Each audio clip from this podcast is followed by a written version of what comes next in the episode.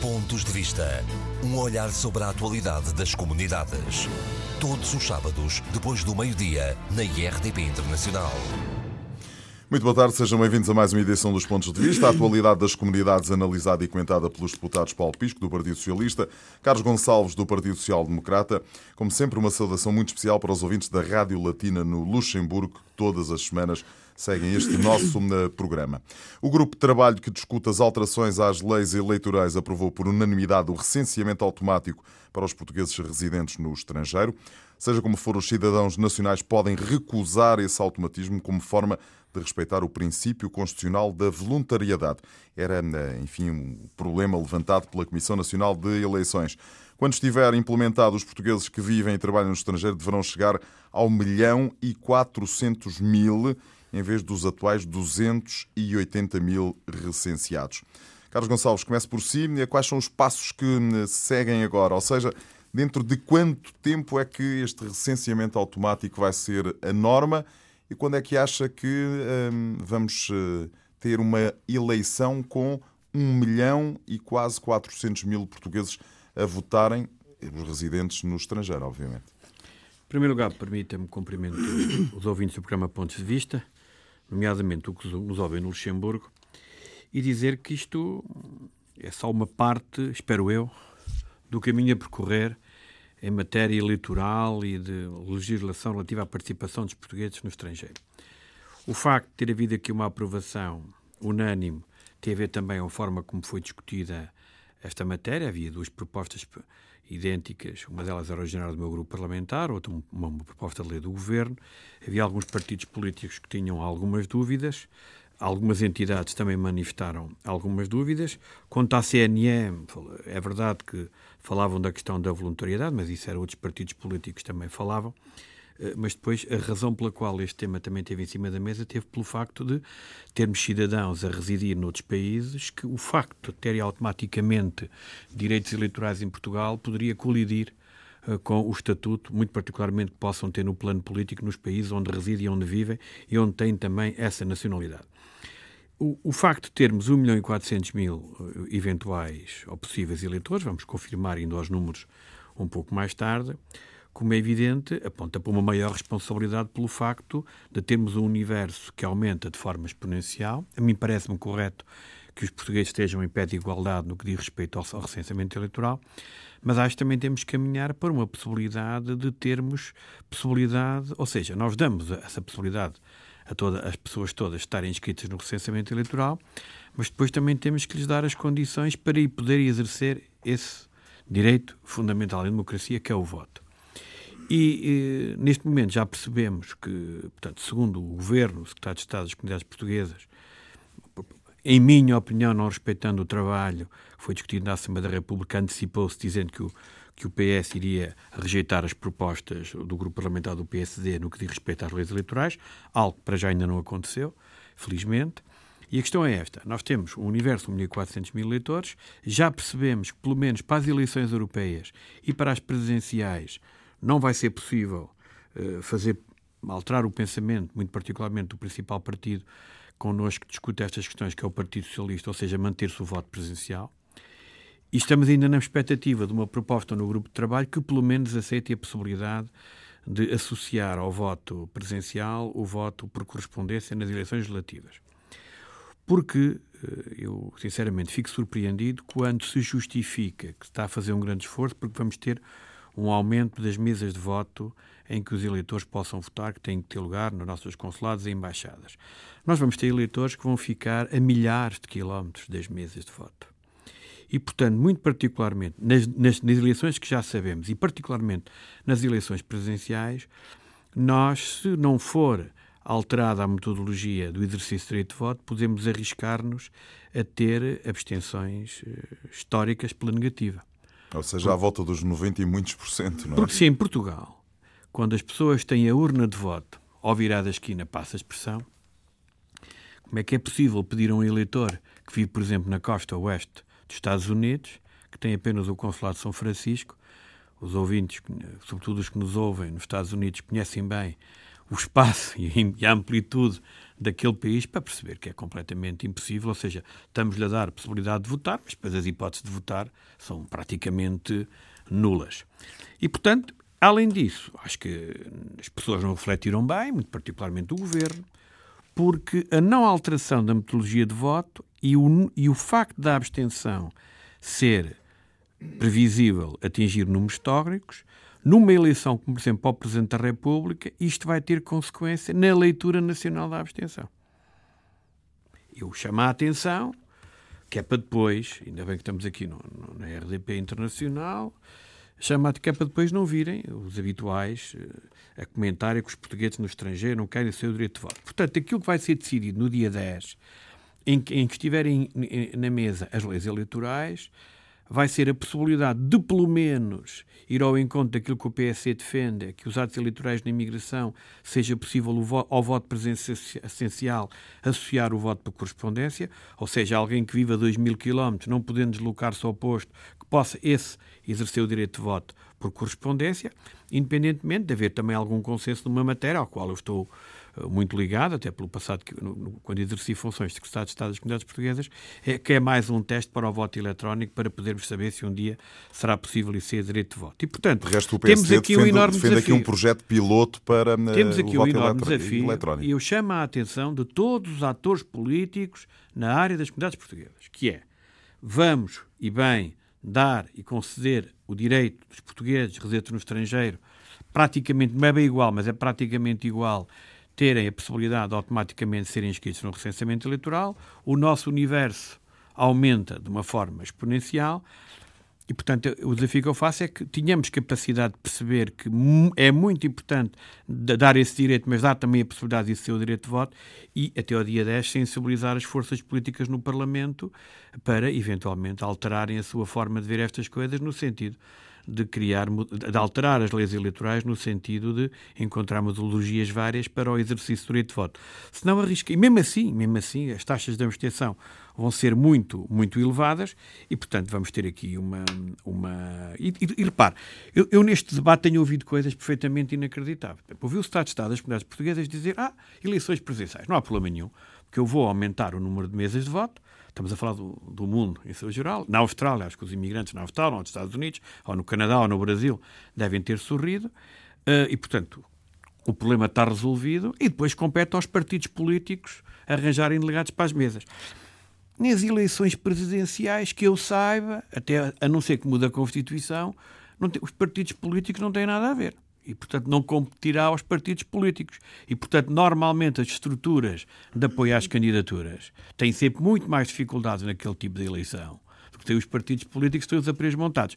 E, portanto, eu, eu peço, neste momento, estamos ainda no início de maio, a votação será no dia 10, gravaremos o programa já com os resultados do dia 10, até pode ser adiado, não sabemos, e este ponto é um ponto positivo, mas como, como, os ouvintes do ponto de vista sabem, porque sempre o disse desde que esta temática foi aqui discutido, nós não podemos dissociar a questão do automatismo para o recenseamento da questão da alteração das leis eleitorais no que diz respeito à metodologia de voto. Senão, é muito simples. Como diz o povo, estamos a dar com uma mão e estamos a retirar com outra. Eu penso que esse não é o interesse do legislador e, portanto, temos ainda algum tempo e, portanto, a minha, a, minha, a minha mensagem não tem sido só aqui, tenho falado com alguns responsáveis de outros partidos políticos que também têm assento no grupo de trabalho, eh, tanto nas reuniões como fora nos corredores também se faz muito política, no sentido de os sensibilizar para esta matéria. Um ponto positivo, mas será, mesmo. Isto é como no rugby, marcam-se os pontos, mas depois, para, para haver a perfeita conclusão, é preciso ir um pouco mais longe. Espero que venha a acontecer para bem dos portugueses residentes no estrangeiro, senão podemos ter taxas de abstenção que, certamente, nos poderão a todos envergonhar. Paulo Pisco, vamos lá olhar para este. O recenseamento automático já foi aprovado pelo grupo de uh, trabalho. Dia 10 de maio temos então, uh, se uh, tudo se mantiver como está, a, decisão no Parlamento e a votação no uh, Parlamento. Não, das leis, ele... não, das, das leis, leis eleitorais das ainda. Das leis eleitorais. Ainda no grupo de trabalho. Muito bem, foi, no, foi, grupo, no grupo de trabalho. em dois pacotes. Neste houve consenso absoluto, aguardamos falta, o outro. Falta o resto. Paulo Pisco, como é que o Partido Socialista olha para, esta, para toda esta questão e, para, sobretudo, para estes uh, problemas uh, que foram aqui levantados pelo Carlos Gonçalves? Em primeiro lugar, uma saudação para todos os ouvintes do ponto de vista como é da nossa tradição aqui neste programa, e depois, muito particularmente, uma saudação para todos aqueles que nos ouvem no Luxemburgo. Como é que o PS olha para isto? O PS olha para esta, estas alterações às leis eleitorais de uma forma muito positiva, extraordinariamente positiva, porque se trata de uma revolução que está em curso. Isto não é lei eleitoral, é lei do recenseamento eleitoral. Uma do, do, do recenseamento lá, lá está, está, está não, são completamente distintas. Sim, mas, mas estão associadas. Por isso é que são votadas sim, em sim, pacote. Sim, sim, sim, mas estão associadas e estão, estão associadas e têm a ver com, a, com os mecanismos uh, de uh, participação eleitoral. Recenseamento, houve unanimidade. Vamos ver o que é que vai acontecer. De eleitores e, portanto, com tudo isso que implica haver uma alteração desta natureza. Como já foi dito pelo meu colega, este processo de alteração às leis eleitorais está a efetuar-se em dois, eh, em dois pacotes, em dois momentos. Um relativo Uh, ao recenseamento eleitoral, que já ficou concluído com a aprovação no grupo de trabalho uh, de, por unanimidade de todas as propostas de alteração que estavam em discussão, aquelas que são as centrais, aquelas que são essenciais e que vão levar a que efetivamente haja esta uh, revolução na, no número de inscritos no recenseamento eleitoral, fazendo com que atualmente o número de perto de 300 mil passe para cerca de 1 milhão e 400 mil. Portanto, isto é um alargamento muito grande, brutal, do universo eleitoral e eu estou, também estou convencido que uh, isto terá outro tipo de consequências agora na, nas fases que se vão seguir à um, implementação uh, desta alteração que é muito profunda relativamente ao, a todo o processo eleitoral e que tem a ver e que terá consequências a todos os níveis. Não apenas na forma como se olha para o, as nossas comunidades, para a forma como Portugal olha para as nossas comunidades, como as nossas comunidades olham para Portugal, para todo o processo, etc. Mas tem, tem um... os perigos que o Carlos Gonçalves levantava, exatamente, não é? Exatamente. Ou seja, as ah. pessoas podem estar recenseadas, mas depois, eh, quer dizer, eu se viver em Anchorage, no Alasca, eh, não vou, eu não sei se depende. Acho do, que é São Francisco. São Francisco, não, enfim, não hum. vou gastar, a menos que seja, eh, enfim, tenha uma ligação muito forte a um partido político mas uh, irei a, a no São Francisco recenseamento eleitoral, vamos, vamos ver. Tenho dúvidas. No recenseamento ele... nós temos que ver aqui uma coisa também que tem a ver com o, a forma como todo o processo de participação eleitoral e da estrutura das leis eleitorais está a evoluir. E eu acho que ele vai evoluir e vai evoluir de uma forma muito positiva, pelo menos é essa a expectativa. Portanto, no, neste pacote temos o recenseamento eleitoral, que vai alargar o universo eleitoral. E depois, no outro pacote, sobre a alteração às leis eleitorais, temos algumas outras alterações que são profundas. E estamos a falar de diversas eleições. Estamos a falar das eleições para a Assembleia da República, estamos a falar das eleições para o Presidente da República, estamos a falar das eleições para o Parlamento Europeu. Portanto, são, são processos eleitorais distintos, uh, onde, à partida, não haverá alterações relativamente àquilo que agora existe. Ou seja, onde se votava por de onde, de onde se votava por correspondência, continua a votar-se por correspondência. Onde se votava presencialmente, presencialmente continua a votar-se presencialmente. Mas esta possibilidade de haver agora, o, a, vota, agora, a, votação presencial juntamente com a, a, votação por correspondência é algo que o Partido Socialista exclui liminarmente? Um, para as eleições presidenciais, sim. Porquê? Porque precisamente o processo relacionado com o voto por correspondência, há várias coisas. Por um lado, é o próprio processo de eleição por correspondência, que tem, como todos nós sabemos, eh, também problemas. Tem, tem grandes vantagens e tem grandes fragilidades. E depois, porque a natureza da eleição é também completamente diferente. É claro que nós pretendemos, é completamente diferente porque se trata apenas de um único círculo para o Presidente da República, enquanto nós temos aqui dois círculos e temos vários partidos que, que, hum, que estão em disputa eleitoral. Portanto, são processos eleitorais completamente diferentes. E eu julgo que aquilo que todos nós devemos fazer é tender para processos que possam garantir a credibilidade. a credibilidade total dos processos eleitorais. Isso é, é absolutamente fundamental. É claro que existe um problema de abstenção relativamente à, à votação presencial. existe. Por isso mesmo é que se prevêem várias coisas. Prevêem-se coisas, designadamente o aumento das mesas de, das, das assembleias de voto para garantir uma maior participação. E depois, obviamente que numa eleição presidencial não temos os, os, os, partidos políticos, mas temos os representantes das candidaturas, obviamente. Portanto, nós queremos que haja, e nós pretendemos que seja assim, é por isso que todos andamos a, a lutar e a militar mesmo, que é para que haja uma maior participação, envolvimento dos cidadãos nas nossas comunidades em todos os processos eleitorais. Mas nós não podemos esquecer uma coisa que eu julgo que é da maior importância. É que nós podemos ver isto de uma forma positiva ou de uma forma negativa. Ou de uma. É a história do copo meio cheio do copo meio vazio. Nós, se vamos só olhar pelo lado da abstenção, bom, então só vemos o problema. Se vamos olhar pelo lado da participação absoluta, é bom, então aí temos uma expectativa positiva relativamente à participação dos, do, dos cidadãos nos atos eleitorais. Tanto no que diz respeito à, à, eleição para a Assembleia da República, que é o voto por correspondência, quer no que diz respeito Mas às outras eleições. Conhece Agora, melhor que eu, hum, enfim, as fragilidades daquilo que costumam dizer quando os imigrantes não votam, não é? E, portanto... Hum, Estão aqui a dar um bocadinho o é flanco, é assim, ou não? Mas é, é assim. O... É que se com, 200, é, eu, eu, com 285 eu, mil uh, repara uma coisa, recenseados uma coisa. Votam cerca de, enfim, 20%, sendo simpático, não é? Com 1 milhão e 400 mil, 20%, é bastante menos.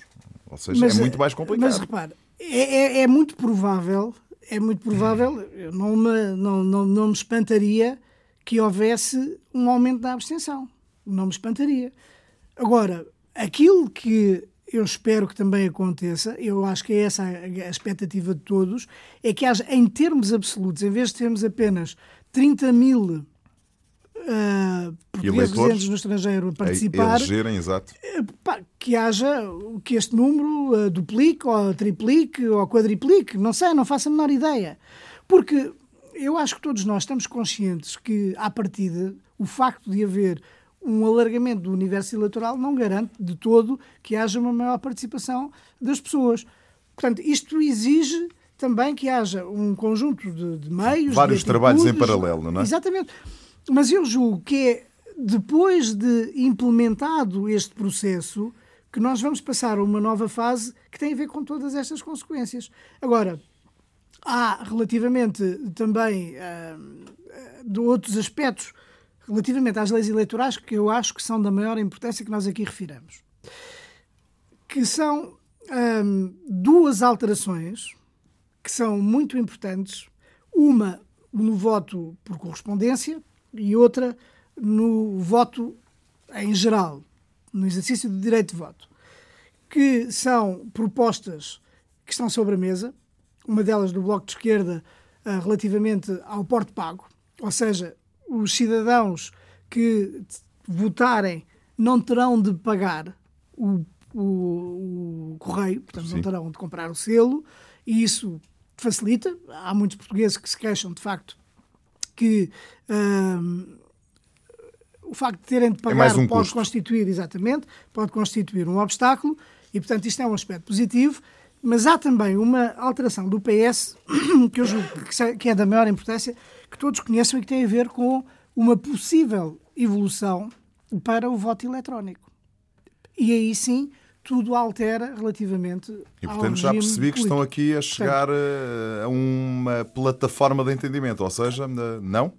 Carlos Gonçalves o voto eletrónico não é uma proposta do PS, é sobretudo uma não, não, proposta não. do, não, uma, uma proposta do PSD. Peraí, o PSD Mas o PS já a, abre esta, e a proposta esta do governo, a proposta do governo, do governo é que inclui também o teste para o voto eletrónico. E aí há consenso. Mas eu queria dizer, desde que terminar o meu colega, que eu quero... O Paulo, o Paulo Pisco, já, Pisco já vai eu, terminar. Não, mas eu quero concluir, é que eu tenho muita coisa a dizer, porque ouvi certo, coisas há, que me surpreendem. Porque há, porque há, Gostava de ter ouvido no grupo de trabalho. Porque há um voto, porque há uma proposta do PS, que há uma proposta do PS, que eu acho que é da maior importância.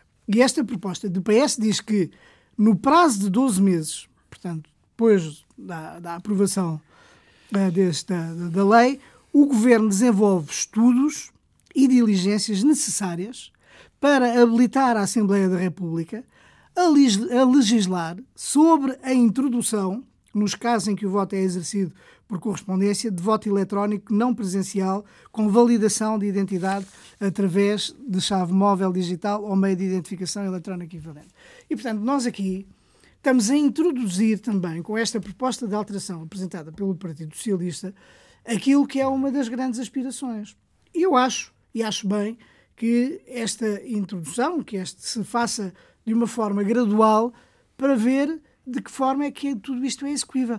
Portanto, isto aqui também, depois desta revolução que tem a ver com o recenseamento automático e largo bem. universo eleitoral, temos aqui a possibilidade de também uh, passarmos ao voto eletrónico online, que é uma das, das, reivindicações, uma das expectativas antigas das nossas Carlos Gonçalves. e que eu acho muito bem que seja implementada havendo todas as condições para que ela possa ser implementada, isto tem a ver com as condições de segurança Voltamos aqui a uma conversa já é que tivemos há uns meses atrás. É mesmo, Haja dinheiro. Exatamente. Que... Mas, mas, nunca, mas, mas nunca houve uma proposta com esta Muito dimensão. Bem.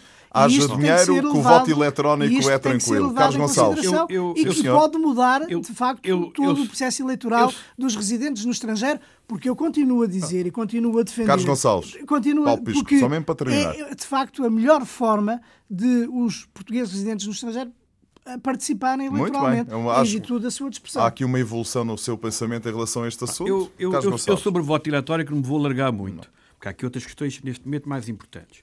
Porque o voto eletrónico é, como os ouvintes já ouviram, noutras, é apenas um estudo e é uma proposta que o PSD tem, eh, e até a própria comunicação social costuma vincular o PSD a essa proposta do voto eletrónico. E eu repito outra vez, não estamos aqui a descobrir nada. Eu, quando fui secretário de Estado, fiz um teste de voto eletrónico. Então, mas porquê é que foram, quando oh, foram Eu não, não interrompi, Sr. Deputado. Eu não interrompi. Por amor de Deus, Sr. Deputado, deixe-me terminar o meu raciocínio. Carlos Gonçalves. Mas há aqui três ou quatro coisas. Nós estamos numa discussão do grupo de trabalho e hoje eu vi que o, o, o deputado, nós não temos esta informação, mas tenho aqui hoje, acho estranho, porque pensava que era no grupo de trabalho que se tinha, em que aparentemente, tomei nota do que disse o Sr. deputado, não há alterações nas leis eleitorais ao que já existe. Ou seja, vamos ter o voto por correspondência para as legislativas e vamos ter o voto presencial o voto para as presidenciais. Eu esperava, nós fizemos isto no grupo de trabalho e tivemos a oportunidade de questionar o Partido Socialista que foi nos comunicar, esperava que tivéssemos essa resposta em sede do grupo de trabalho aparentemente foi aqui na RDP Internacional. Tudo bem, estamos esclarecidos sobre essa matéria, já percebemos o que é que vai acontecer no dia 10. Mas eu pergunto o seguinte: eu até posso compreender uh, algum receio eventual, político, tudo bem, mas é assim. Aparentemente, os portugueses que residem no estrangeiro, para o Presidente da República, para a eleição do Presidente da República, que tem um simbolismo até muito particular e muito especial, uh, uh, só podem votar presencialmente. E eu pergunto se um cidadão que reside no estrangeiro, se tem cartão de cidadão, se é português, se a lei da nacionalidade lhe atribui o direito de ser cidadão português, o que é que justifica a alguém que reside, por exemplo, no Luxemburgo ou que reside em Ancorês de poder exercer o direito de voto? Será que em Portugal há alguém que venha no Porto que também se faz o mesmo? Não. Portanto, esta é uma questão essencial. Porque nós sabíamos, todos sabiam, aqueles que estiveram nas propostas da alteração do recenseamento, que este universo ia aumentar muito. Eu, sinceramente, o futuro, o futuro Presidente da República vai ter uma votação para quem reside no estrangeiro muito, muito reduzida.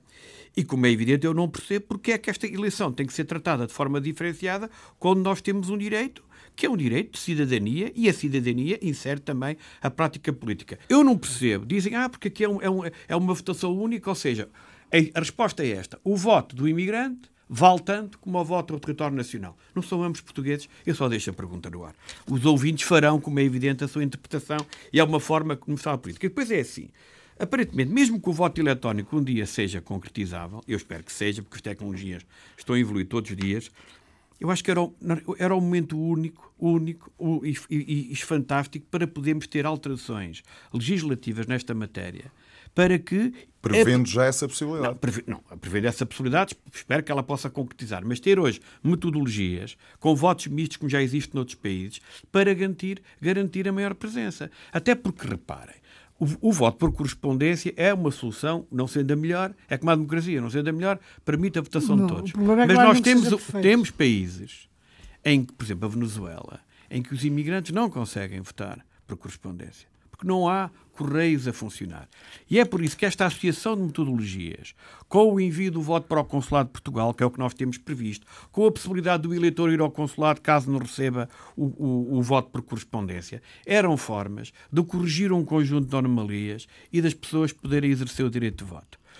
Eu e, e, e, depois, onde se nota uh, aqui algo mal-estar, é quando as, o argumento que tem para a participação no voto presencial é o aumento das mesas de voto. Mas quer dizer, quem conhece as comunidades portuguesas, quem conhece a sua repartição pelo mundo, e quem quer que os portugueses no estrangeiro possam o direito de voto pode congratular-se com um pequeno aumento das mesas de voto. Eu, sinceramente, eu acho que os cidadãos que estão é a um no estrangeiro aumento. merecem é um mais pequeno- consideração. não, eu digo isto com conflito de Então, interesses. então, mas conflito de interesses. Eu não eh, interrompi, Sr. Deputado. é Conflito de interesses. Eu tenho dois filhos. Deus. porque é que os meus filhos só por residirem no estrangeiro e residirem em França, não podem votar para o Presidente da República da mesma forma como podem qualquer pessoa em Portugal votar. Eu gostava de saber, mas pronto, esta é uma matéria Olha, que no porque- dia 10, que no dia é, 10, exatamente, que mas no é- dia é- 10, é Ó, Sr. Deputado, eu não Oh, interrompi, oh, eu oh, peço Paulo já lhe dou a palavra. Está bem, está bem. tudo por tudo. Porque o, eh, pensava, quer dizer, sinceramente eu pensava que ia ter uma resposta do grupo parlamentar do Partido Socialista. Tive-a hoje aqui na RDP e, portanto, isso é uma forma de funcionar que a mim me preocupa. Já o Estado de Estado se tinha permitido de, de antecipar a decisão do grupo parlamentar do Partido Socialista, porque ele próprio vão rejeitar as propostas do PSD, que eu saiba os deputados do Partido Socialista, como os do PSD, independentemente, quando estamos no governo, neste caso não estamos na oposição, somos independentes do governo.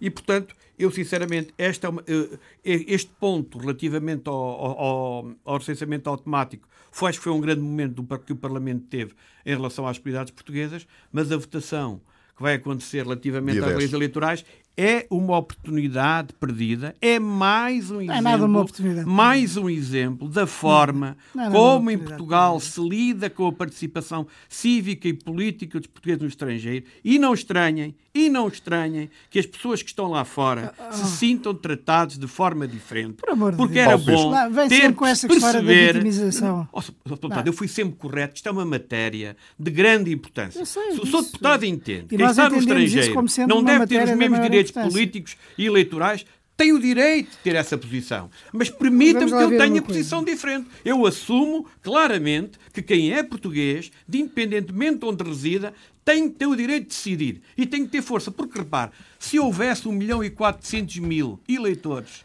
com possibilidade para exercer o direito de voto, tinham mais força ou não tinham? Esse é que é o receio no plano político para as presidenciais. Muitos, muitas das pessoas que estão com esse tipo de discursos têm é medo de votos imigrantes. E têm deixo já aqui um desafio.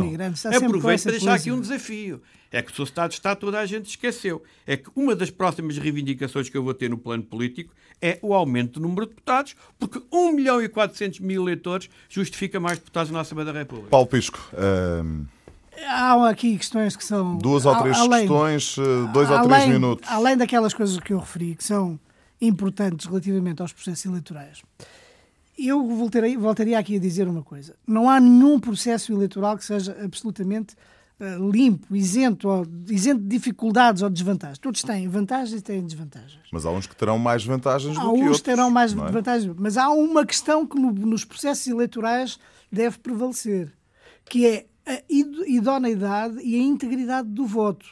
Isso é absolutamente fundamental. E a forma como ele é melhor garantido é através do voto presencial, como se faz para, para, para a Presidência da República. Isso aí não há dúvidas nenhumas.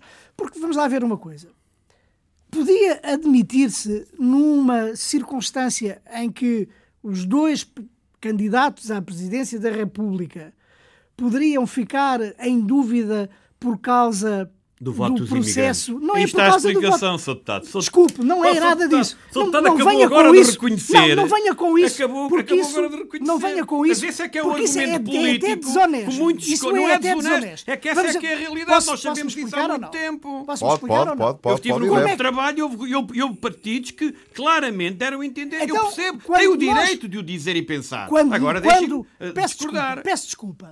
Não brinquemos com isto, Eu não estou coisas a brincar, a nós estamos a falar da está possibilidade Eu dos sei. portugueses que residem no Eu sei- estrangeiro eu terem sei, um papel e mais efetivo no sabe resultado como nacional. as coisas e a mim agrada-me. A mim agrada-me que sei. os imigrantes tenham mais peso Exatamente. político A mim e possam também. É isso que nós queremos. na decisão Mas do de Presidente da forma limpa. República. A Mas mim de forma agrada-me. limpa. Sou deputado, agrada-me. Mas de forma limpa. Agrada-me Mas, ó, muito. ó Paulo Pisco, Ele explique-me. não me deixa explicar. Não, eu- explique-me já uma, Não, mas uma situação. explicar. Explique-me isso, mas antes disso, disso eh, explique-me a mim esta minha dúvida. Admite que alguns que haja votos menos limpos nesta questão dos imigrantes? Exatamente. De mas que é forma? claro. Então, mas rep- reparemos, vejamos uma coisa. No voto por correspondência, num universo como agora existe, de cerca de 30 mil eh, eleitores, 300.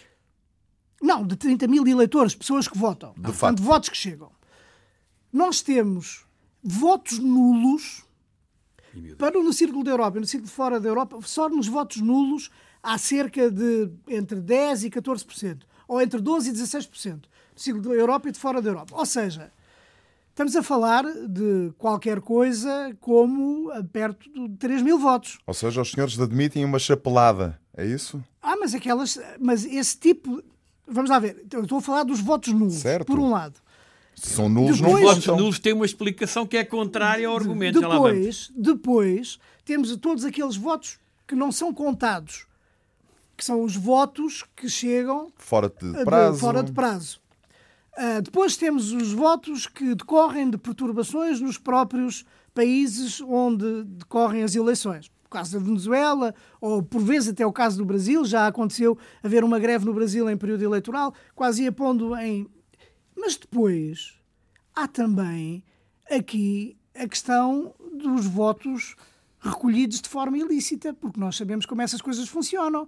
E todos nós sabemos muito bem que ah, quando das últimas eleições, por exemplo, o partido Nós quase que ia elegendo, por exemplo, um deputado só com a forma como ele conseguiu Macau, é? ah, apanhar os votos de um conjunto de cidadãos ah, em Macau.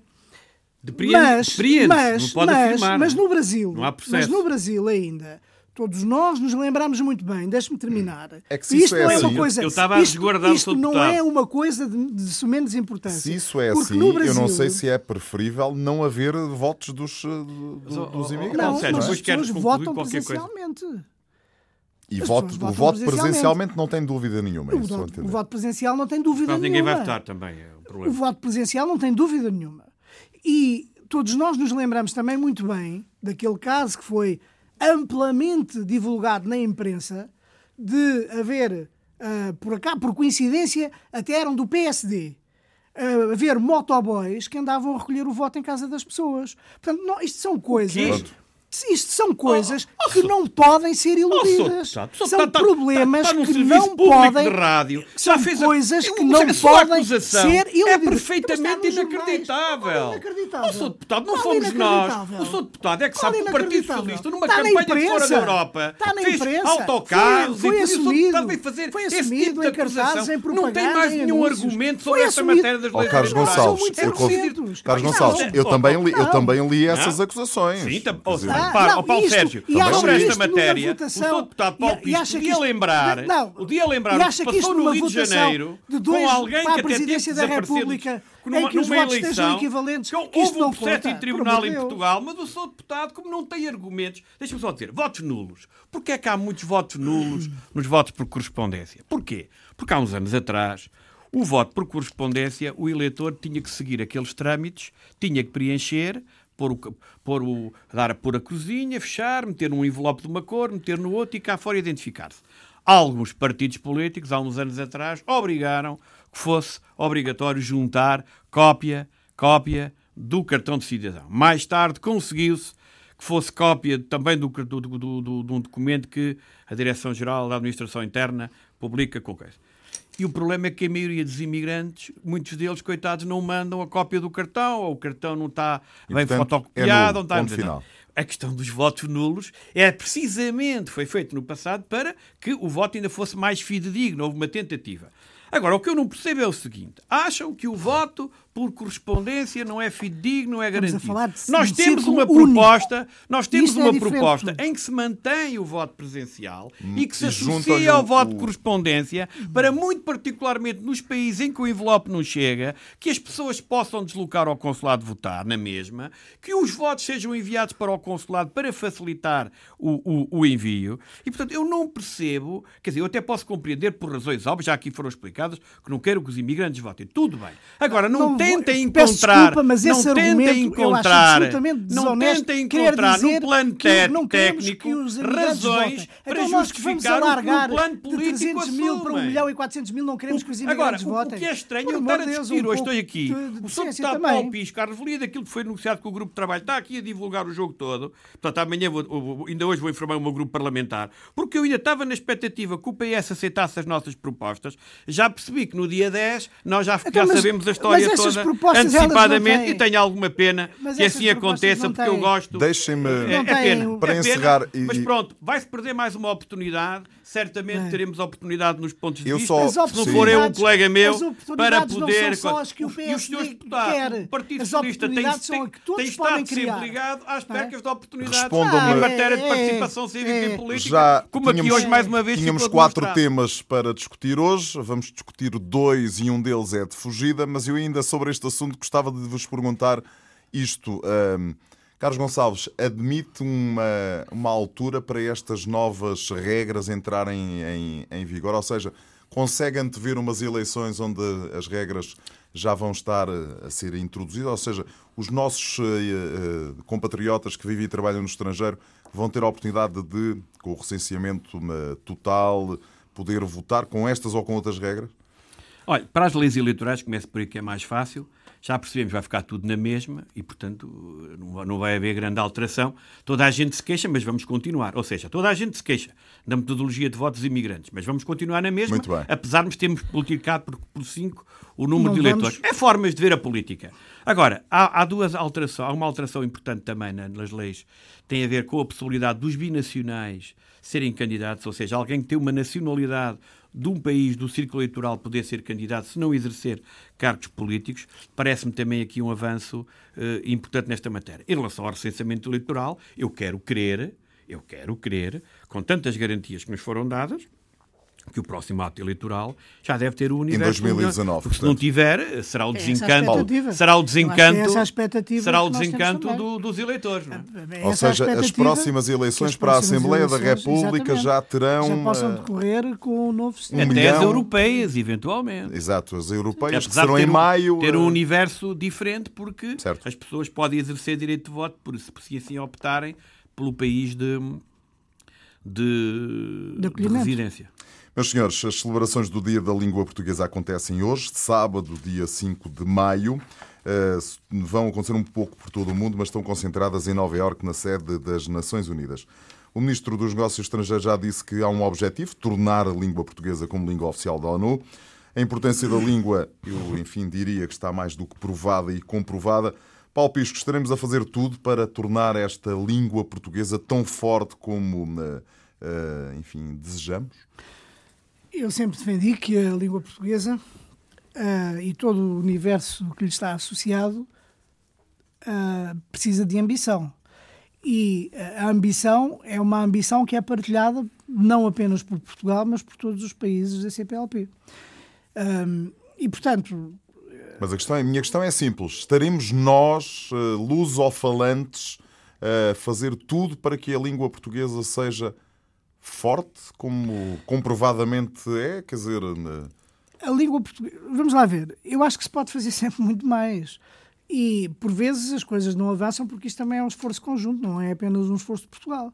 Porque quando nós falamos, quando nós dizemos que sim, a até língua isto, portuguesa. isto convém ser pilotado eh, por Portugal, obviamente, mas temos o Brasil que é uma locomotiva no meio disto, não é? Exatamente, isso não é um esforço que cabe apenas a Portugal. A língua portuguesa, a língua portuguesa é de todos aqueles que a falam.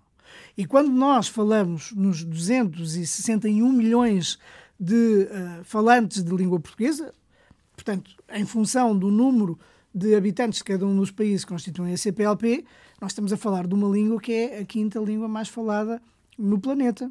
Estamos a falar de uma língua que é das mais utilizadas nas redes sociais. Portanto, nós estamos a falar de uma língua que tem ambição, mas que tem uma ambição que tem que lhe ser dada, empurrada, se assim se, quer dizer, se pode dizer, por todos os países que fazem parte da CPLP. Porque, eh, obviamente, Portugal, o Brasil, como disse, é de facto a locomotiva. São mais de 200 milhões de pessoas que falam português no Brasil.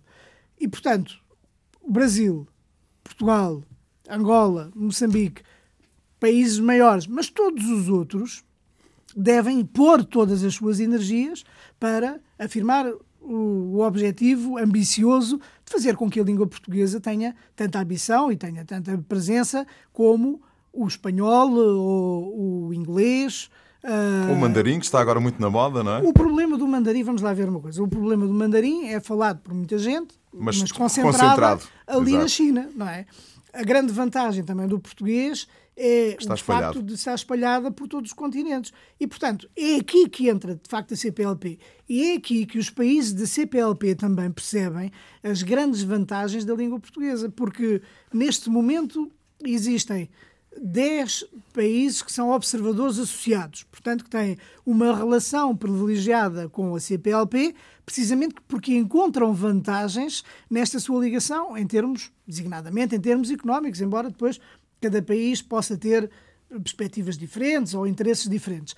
Mas há mais cinco países que querem ser observadores associados, portanto, já haverá, neste momento já há mais países como observadores associados do que uh, países de, membros. Mas depois existem também os observadores consultivos, que são 70. Portanto, há uma rede global que tem que contribuir para este esforço de afirmação da língua portuguesa a todos os níveis, não é apenas nas organizações internacionais.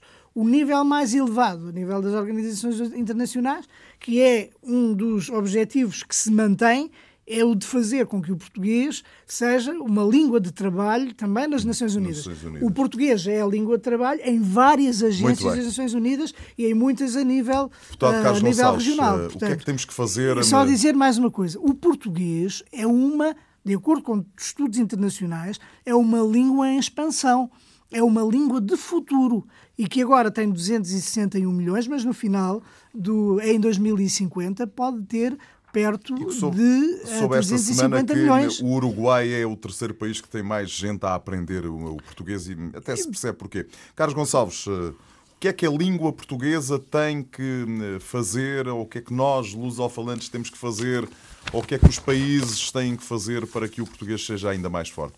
Olha, em primeiro lugar, eventualmente fazer aquilo que se faz eh, na RDP Internacional, que é projetar a língua portuguesa através do mundo e cooperar também com, com pessoas que exprimem português em diferentes países e por isso a importância que eu dou, sempre dei, aos canais internacionais eh, da RTP, seja áudio ou televisão, porque são, esses sim, são verdadeiras locomotivas daquilo que pode ser a língua portuguesa ou a expansão da língua portuguesa. Mas nós, uh, os discursos em termos de língua portuguesa são sempre aquele tipo de discurso, a, a, terceira língua mais falada da Europa, depois que é uma língua de comunicação e é verdade, que é uma língua de cultura é verdade, é uma língua de negócios cada vez é mais verdade, é uma língua literária também é verdade, mas uh, nós encontramos muitas vezes numa situação em que Portugal uh, independentemente das críticas que eu poderia fazer aqui e ali, outras pessoas, faz sempre um investimento muito grande. Seria bom que em todos os países de expressão portuguesa, proporcionalmente às suas capacidades, como é evidente, e à sua conjuntura, que todos os países de expressão portuguesa se aplicassem da mesma forma, porque a língua portuguesa não é propriedade dos portugueses. Isso seria claramente importante. E, portanto, independentemente. Mas já percebi pelas suas palavras que acha que isso não acontece. Acho, estou, acho estou que isso não acontece.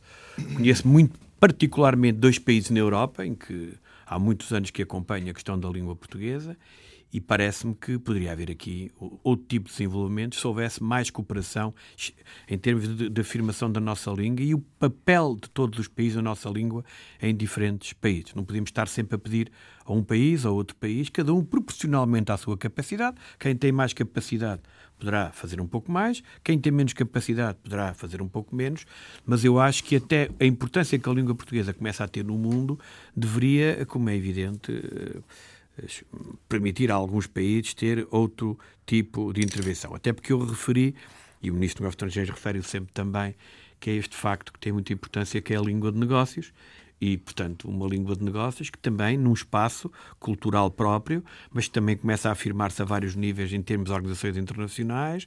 Existe também desafios políticos nesta comunidade de língua portuguesa e, portanto, eu acho que nós temos que eh, pensar muito bem, porque, repare, se formos ver, nós temos Portugal, nós temos um conjunto de países como Angola, Guiné-Bissau e São Tomé de Príncipes virados para o Atlântico, do outro lado temos o Brasil virado para o Atlântico, temos Moçambique virado para, a Índia, temos outro, outro, ainda alguns pequenos países noutros, noutros palcos, digamos, geoestratégicos, só temos a ganhar, acho que, em desenvolver a língua portuguesa. E já agora, porque estivemos a falar de números de portugueses, eu acho que neste dia da língua portuguesa ela também é comemorada de todos os dias no estrangeiro para a nossa gente, que independentemente das dificuldades, continua à sua maneira a fechar Portugal, a fechar a língua, a criar cursos de língua portuguesa, um, e por todo o mundo. Eu acho que isso também deve ser aqui referenciado no dia em que se comemora a língua portuguesa e que também se comemora um pouco daquilo que é uma cultura associada a uma língua e da qual Portugal uh, faz parte e tem, como teve, e tem ainda um papel uh, preponderante. E há cada vez mais rádios a falar na, o português de Portugal e que se ligam na RDP Internacional, na Antena 1 e na, RT, na RDP África. E então, na, queria... na, parte esportiva, nem faço na comentários. Na parte esportiva não faço mesmo comentários. Um... Paulo Picho, Carlos Gonçalves, muito obrigado e até para a semana. Muito obrigado. Pontos de Vista. Um olhar sobre a atualidade das comunidades. Todos os sábados, depois do meio-dia, na IRDP Internacional.